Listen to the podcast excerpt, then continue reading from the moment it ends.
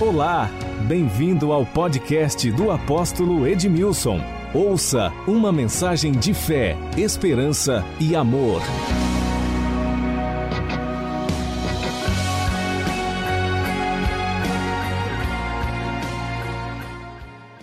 Só, hoje para nós, é, crentes em Jesus, cristãos, é um dia muito especial. Eu gostaria que você, não é, você fala, ah, apóstolo, você é apóstolo, você é pastor. É, é, talvez você pense assim, mas a gente está aí no mercado de trabalho, é desafios todos os dias, o mercado não é brincadeira, a carga tributária é tão alta, são tantas as preocupações. Mas eu estava pensando assim, como é bom nós termos o domingo reservado mesmo para a gente poder estar reunido como igreja, buscando a face do nosso Deus. Muitas vezes a gente emenda tudo, é segunda, é terça, é quarta, é quinta, é sexta, é sábado, domingo, é segunda, é terça, é quarta, não tem dia. O domingo tem que ser muito especial para nós cristãos. Fico imaginando no mundo todo hoje, milhões de pessoas descendo das montanhas, subindo montanha, descendo morro, subindo morro, saindo das suas casas, das aldeias, das megacidades, para estarem reunidos, assim como nós estamos aqui em Campo Grande, para cultuarmos o nome do nosso Deus. No nosso culto ao nosso Deus, nós temos o louvor, temos a oração, temos o momento da oferta, temos o momento em que Deus libera a Sua palavra sobre nós e a palavra de Deus, é o alimento que fortalece o nosso coração, nos dá vigor para prosseguirmos na caminhada. O apóstolo Paulo, quando ele fala a respeito do discernimento do corpo de Cristo, ele diz: Olha, porque vocês não conseguem discernir isso? Há muitos fracos e muitos doentes e muitos que dormem. Como é bom você encontrar um crente assim, cheio do Espírito Santo, o rosto dele brilha, meu irmão, brilha. É impressionante, o olhar dele assim brilha. Que você seja um crente desses crentes mesmo assim. Que o teu olhar brilhe mais e mais. Amém? Quando você chegar, a glória está chegando. Fala, vem cá, você já chegou chegando? Como baiano. Baiano diz que não nasce, baiano estreia, né? É assim. Já chega chegando. Tem algum baiano aqui na nossa, na nossa terra aqui? Só o pastor Aldo? Olha só, os outros baianos estão todos ocultos. Graças a Deus. Camisa bonita sua, hein? Poxa vida. Que manto. Ele não é sagrado, mas é um manto, né? Deus que te abençoe. Olha só, abra sua Bíblia. 1 Coríntios capítulo 11. O domingo para nós já não é comum, ainda mais esse domingo que é o dia da ceia. É mais do que especial. Mais do que especial. 1 Coríntios capítulo 11. Estas palavras foram escritas pelo apóstolo Paulo, e ele diz assim: Porque eu recebi do Senhor o que também vos entreguei, que o Senhor Jesus, na noite em que foi traído, tomou o pão e, tendo dado graças, o partiu e disse: Isto é o meu corpo que é dado por vós, fazer isto em memória de mim. Por semelhante modo, depois de haver ceado, tomou o cálice, dizendo: Este cálice é a nova aliança no meu sangue Fazer isto todas as vezes que o beberdes em memória de mim. Porque todas as vezes que comerdes este pão e beberdes este cálice, anunciais a morte do Senhor até que ele venha. Porque todas as vezes que comerdes este pão e beberdes o cálice, anunciais a morte do Senhor até que ele venha. Pai Santo, engrandecido e exaltado seja o teu nome. Te agradecemos de todo o nosso coração a obra da redenção, o preço que foi pago por nós, pelo teu filho amado, que morreu no nosso lugar na cruz. Reconhecemos a obra da redenção, tomamos posse da salvação e declaramos que Jesus é o nosso Senhor. Eu te agradeço, Deus, pelo Espírito Santo, o nosso ajudador, aquele que nos guia e nos dirige em toda a verdade. Que este lugar seja tomado pela presença do Espírito Santo. Que haja uma atmosfera, que venha um alimento, aquilo que nos sustenta, que é a tua palavra. Que cadeias sejam quebradas, fortalezas sejam destruídas e que os nossos olhos espirituais sejam iluminados. Te bendizemos, ó Pai, em o nome de Jesus. Amém. Fazer isto em memória de mim. O apóstolo Paulo, ele escreve esse texto, o texto que antecede este, esses versículos que eu li, porque ele começa dizendo: Porque eu recebi do Senhor o que também vos ensinei. Se você ler os versículos anteriores, o apóstolo Paulo ele vai falar sobre a ceia. O apóstolo Paulo, outrora chamado Saulo de Tarso, Paulo ele não teve a oportunidade de ser um dos doze apóstolos de Jesus Cristo. Ele não fez parte dos primeiros apóstolos estabelecidos por Jesus. Jesus ele nasceu em Belém, depois ele foi ao Egito, depois ele foi para Nazaré e ali em Cafarnaum ele montou a sua base de ministério junto ao lago de Genezaré e ali ele começou a chamar pessoas para fazer deles discípulos. E dentre as pessoas, entre a multidão, ele escolhe doze homens para discipular. E Jesus ele trabalha intensamente no discipulado por aproximadamente três anos, três anos e meio. Quando ele tinha aproximadamente 30 anos, ele foi ao Jordão para ser batizado por João. João, era, João Batista era primo de Jesus. E quando ele vem, João reconhece dizendo: Este é o Cordeiro de Deus que tira o pecado do mundo. Eu não sou digno de desatar as sandálias dos seus pés. Jesus disse: Deixa cumprir toda a justiça. E quando Jesus saiu do Jordão, ouviu-se uma voz, e as pessoas ouviram, uma voz dos céus que dizia: Este é meu filho amado, nele eu tenho prazer.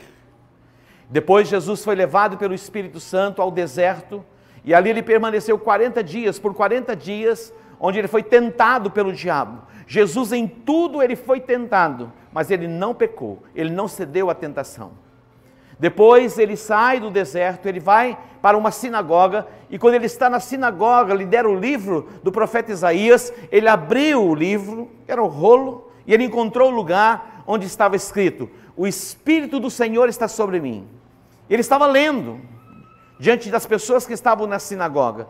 O Espírito do Senhor está sobre mim, pelo que ele me ungiu para evangelizar os pobres. Ele me ungiu para pôr em liberdade os oprimidos, libertar os cativos, dar vista aos cegos e anunciar o ano aceitável do Senhor. Então Jesus vai chamar esses primeiros apóstolos, chamados apóstolos do Cordeiro, e ali eles o separam e vai entrar no, no tempo de discipulado. Interessante porque Paulo não fez parte desse discipulado. E por três anos e meio, ele vai compartilhar os ensinamentos, compartilhar aquilo que o pai já tinha compartilhado com ele, na formação da base que seria a igreja de Jesus na terra. E depois vem o tempo da perseguição. Saulo, ele era fariseu, um homem extremamente religioso, zeloso das tradições que herdara dos seus antepassados irrepreensível segundo a lei, da tribo de Benjamim. Ele, ele apresenta suas credenciais. E um dia, Saulo de Tarso, ele consentiu na morte de Estevão, o primeiro mártir do cristianismo. Estevão foi apedrejado por causa do evangelho. E lá estava Saulo, aquele que perseguia aqueles que andavam no caminho, que Jesus é o caminho. Ele consentiu, consentiu na morte de Estevão. As vestes de Estevão foram colocadas aos seus pés. Mas um dia, este Saulo de Tarso, ele tomou carta das autoridades religiosas, e ele estava indo para Damasco para prender cristãos. E ele trazia consigo cartas de morte. E dentre os cristãos que estavam em Damasco, havia ali um homem chamado Ananias. Mas quando ele está indo para Damasco, por volta de meio-dia, ele foi envolvido por uma luz mais intensa do que o sol do meio-dia. E ele ficou cego. E ouviu-se uma voz que dizia: Saulo, Saulo, por que me persegues? Saulo, Saulo, por que me persegues? Ele diz: Quem és tu, Senhor? Ele diz: Eu sou Jesus, a quem persegues.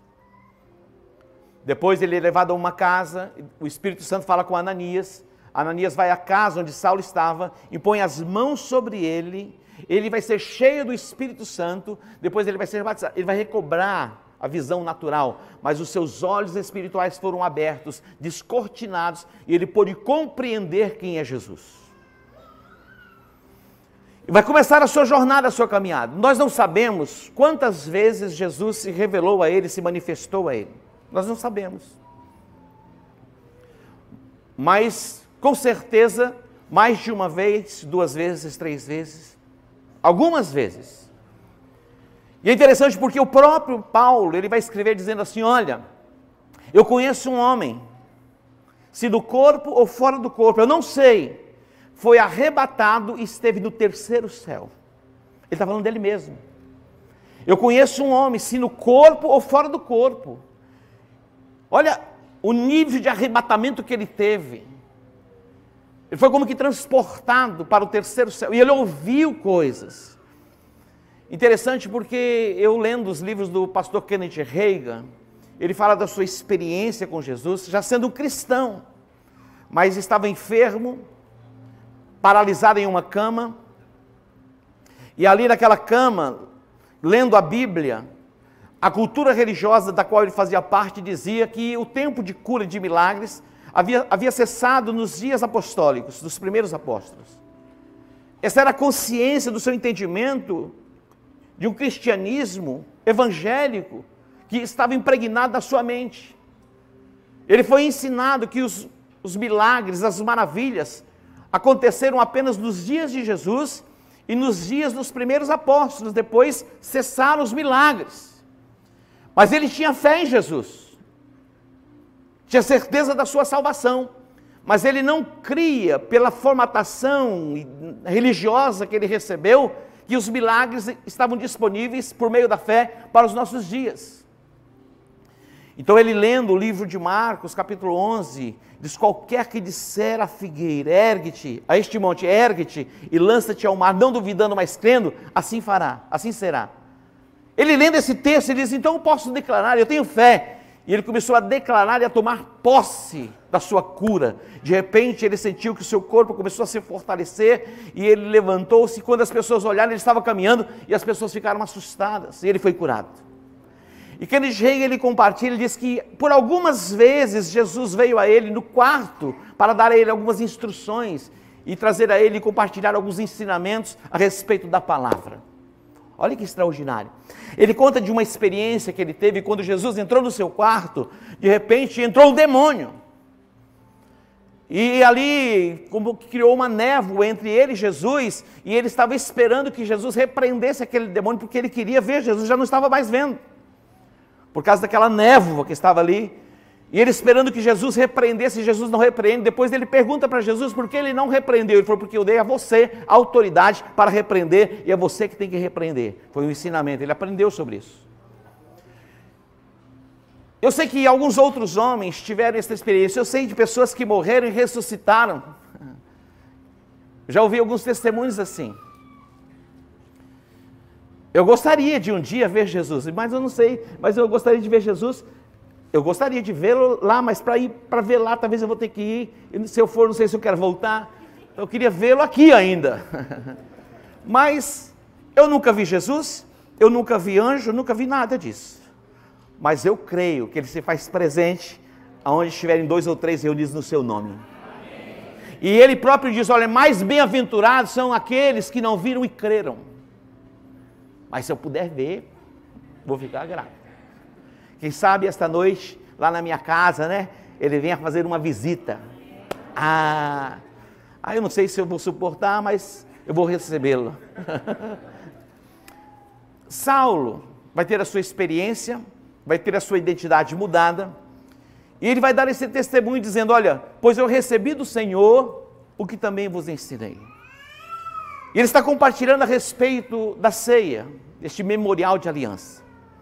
Jesus, na última Páscoa em que ele participa, e a Páscoa é o memorial para os judeus, o memorial de salvação, a intervenção de Deus, quando eles ainda estavam no Egito. A Páscoa para os judeus é um memorial de libertação, de resgate, de intervenção divina.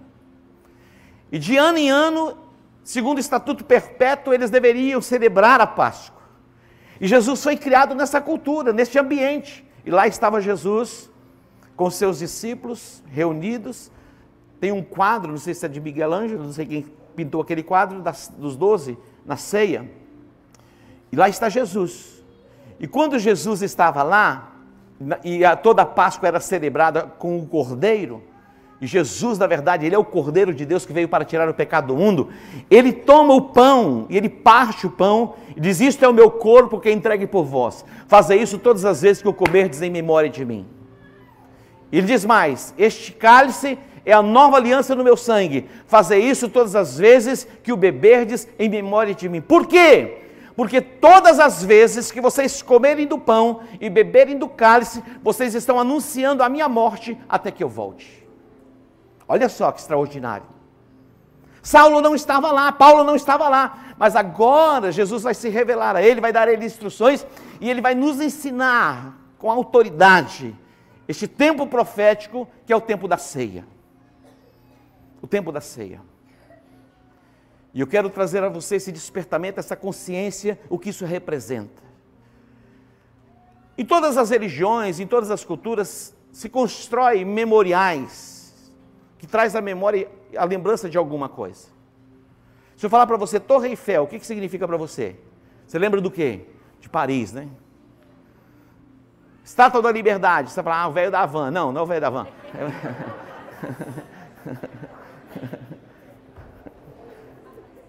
Desculpa a minha, a minha, a minha fraqueza, né? Você pensa na Estátua da Liberdade, você vê Nova York. Não é verdade? memoriais. Liga você a algo que aconteceu. Todas as religiões têm os seus memoriais, todas. Eu fui orar em alguns lares, pessoas que eram budistas, e lá eles têm os seus altares, e ali eles colocam as coisas para que, não sei se as pessoas comem aquilo ou recebem, não sei como funciona aquilo, mas elas, elas constroem os altares, e ali tem um, um altar, ali é um memorial, às vezes aos antepassados. Eu estava no exterior e estava num carro e de repente eu vi um carro na minha frente, um carro desses modernos mesmo, bem equipado. Eu vi embaixo do carro, assim, dois rabinhos de cavalo assim. Eu perguntei para o motorista, o que é, que é aquilo lá? Ele falou, não, eles são indianos, aquilo ali é proteção para eles. Eu falei, não precisa nem fazer seguro, estão protegidos. Eles acreditam que aqueles rabinhos de cavalo traz proteção e eles colocam lá como um memorial. Algumas pessoas plantam na entrada da casa é, espada de São Jorge. Você já viu? Ah, inclusive tem lá em casa, né? Tô... espada de São Jorge. Se fosse como que para trazer algum tipo de livramento. Tem algumas pessoas, quem sabe está aí na sua carteira, tem dentro da carteira uma notinha de um dólar. Você viu aquelas pessoas? Tem uma notinha de um dólar? Olha só, para poder trazer prosperidade se, se for para ser, então já coloca uma nota de 100 dólares.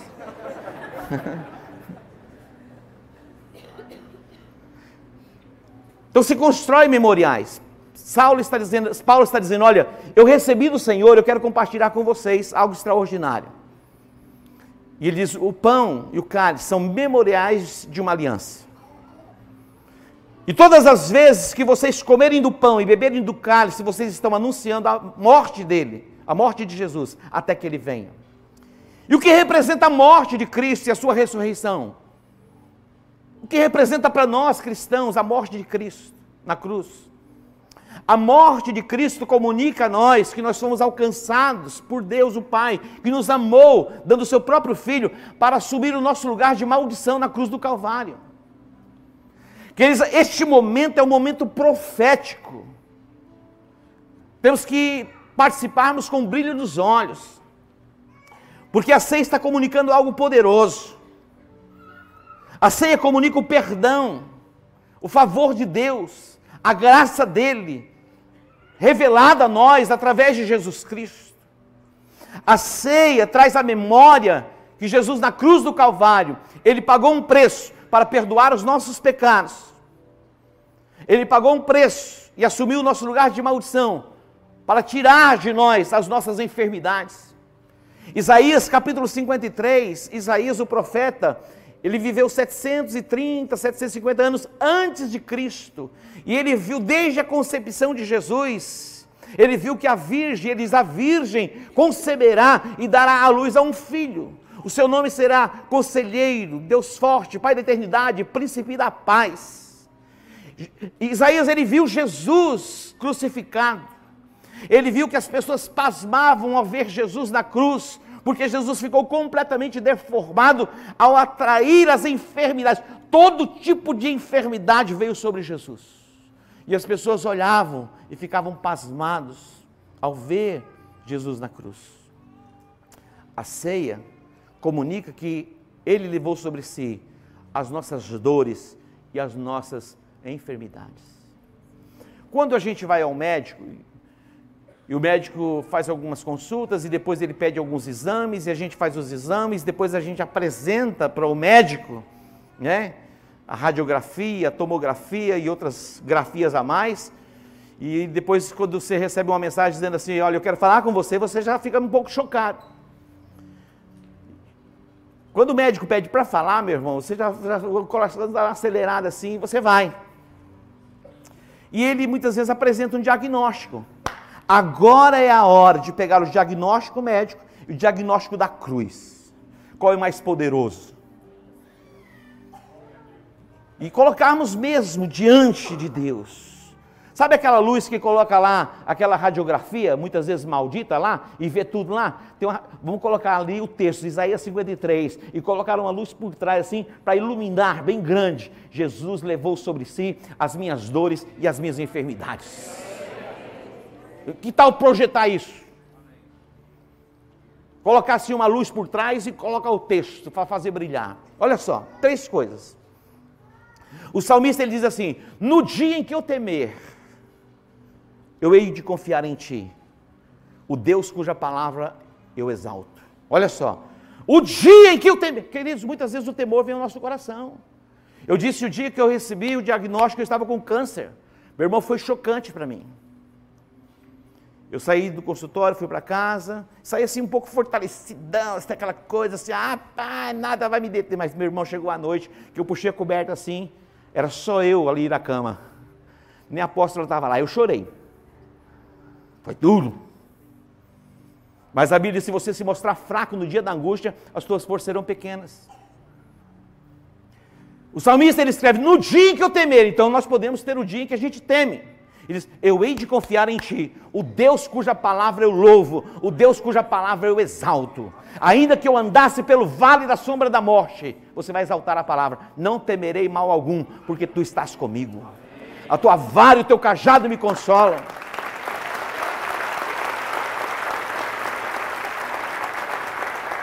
No dia da adversidade, onde a escassez bate a sua porta, você vai poder declarar e exaltar a palavra, dizendo: O Senhor é o meu pastor e nada me faltará. Um dia que a praga assola a esquerda, a praga assola a direita, você vai dizer: mil cairão ao meu lado, dez mil à minha direita, mas eu não serei atingido. Entende? Exalte a palavra. Hoje é um dia especial para isso. Estamos diante do maior dos memoriais a Páscoa é um memorial que fala para o povo judeu. A ceia é um memorial que fala para nós cristãos e aponta para a obra da redenção. Segundo lugar, quero trazer à memória aquilo que me dá esperança. Jeremias, ele é chamado profeta chorão. Ele chorava constantemente por ver a ruína de Jerusalém. Jerusalém tinha sido os seus muros derrubados, as suas portas queimadas já não tinha mais proteção. O povo foi levado ao cativeiro da Babilônia. Os que permaneceram em Jerusalém estavam vivendo dias de opróbrios, dias de vergonha, passando fome, necessidades. E Jeremias, o profeta, ele começa a chorar e se desesperar, se angustiar ao ver as desolações de Jerusalém. Mas de repente, ele respira, diz: Quero trazer à memória o que me dá esperança. E o que me dá esperança é que as misericórdias do Senhor se renovam a cada manhã. E as misericórdias do Senhor não têm fim. Queridos, todos nós pecamos. Nós não vivemos na prática do pecado, mas nós pecamos. Mas a Bíblia diz: se nós confessarmos os nossos pecados, o nosso Deus ele é fiel e justo para perdoar os pecados e nos purificar de toda injustiça. As misericórdias do Senhor não têm fim, elas se renovam a cada manhã. E se as misericórdias do Senhor não têm fim, elas se renovam a cada manhã, eu volto a ter esperança. Ele diz: quero trazer à memória o que me dá esperança. E o que me dá esperança é que as misericórdias se renovam a cada manhã e não tem fim. E para encerrar, Jesus ele morreu numa sexta-feira. Houve trevas, terremotos. A obra da redenção foi consumada. Jesus foi sepultado, permaneceu três dias, a Bíblia diz, no seio da terra, desceu às profundezas do inferno. No terceiro dia, ao clarear, bem cedo, o Espírito Santo entrou ali e ressuscitou Jesus dentre os mortos. Algumas mulheres foram ao sepulcro, e quando elas chegaram ao sepulcro, o sepulcro já não tinha mais a pedra que estava protegendo o corpo que estava lá, havia sido removido, e elas ficaram fora de si, extasiadas, chorando. De repente, dois anjos aparecem e dizem: Por que vocês estão buscando dentre os mortos quem está vivo? Agora preste atenção. Eles disseram a elas: Lembrai-vos do que ele vos disse, estando convosco ainda na Galileia. Tragam a memória. Eu sei que no momento em que nós recebemos notícias ruins, muitas vezes nós temos lapsos de memória, nós nos esquecemos. Existem dois momentos importantes que precisamos ter cuidado. Um momento de uma conquista extraordinária, precisamos ter cuidado equilíbrio. Ou no momento em que nós perdemos alguma coisa. Esse é um momento para termos cuidado. E elas estavam lá chorando, tristes. De repente eles disseram: Por que vocês estão buscando dentre os mortos aquele que está vivo? Lembrai-vos do que ele vos disse. Diz: Olha, eu vou trazer a memória, preste atenção, vou refrescar a mente de vocês. Os anjos disseram. Quando ele estava com vocês ainda na Galileia, ele disse que era necessário que ele subisse a Jerusalém e ele fosse entregue nas mãos dos, dos pecadores, não dos pescadores, dos pecadores. E ele seria crucificado e ele ressuscitou. Jesus falou a respeito disso com eles, mas agora diante de uma adversidade, era uma perda muito grande, perderam a memória daquilo que ele havia falado. Lembrai-vos do que ele vos disse. E elas se lembraram que ele havia dito que ele morreria, mas ele ressurgiria dentre os mortos. E elas disseram: Ele está vivo. E a alegria voltou ao coração. Hoje é o dia de ceia. Para nós não é um dia qualquer. É o dia para trazermos à memória a obra perfeita da redenção. Jesus pagou um preço por você na cruz, para que você fosse salvo. É uma intervenção de Deus. Ele pagou um preço levando os seus pecados. Você já não precisa mais ser escravo do pecado. Ele levou sobre si as nossas maldições e as nossas enfermidades. O castigo que nos traz a paz estava sobre ele e pelas suas pisaduras nós fomos sarados. Hoje é o dia para pegar o diagnóstico médico e o diagnóstico da Escritura e ficarmos com o diagnóstico da Escritura. Você já foi curado, você já foi sarado. Vamos dar um aplauso a Ele?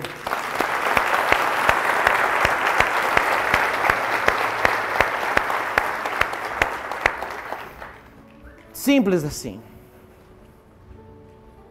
Hoje é o seu dia. A minha oração é que você seja restituído na sua alegria, que você seja restituído no brilho no seu rosto e nos seus olhos. A minha oração diante deste memorial que vamos participar é que você receba vigor sobre o seu corpo, vigor espiritual e uma renovação de mente para prosseguir na caminhada, olhando firmemente para Jesus, o autor e o consumador da sua fé. Hoje é o dia para nos desvencilharmos desses conceitos, ideias, pensamentos que foram formatados na nossa mente, que impede a gente de viver essa plenitude. Hoje é o dia da sua libertação. Hoje é o dia da sua cura. Hoje é o dia do seu milagre. Jesus se fez maldição no seu lugar para que a bênção de Abraão chegasse até você.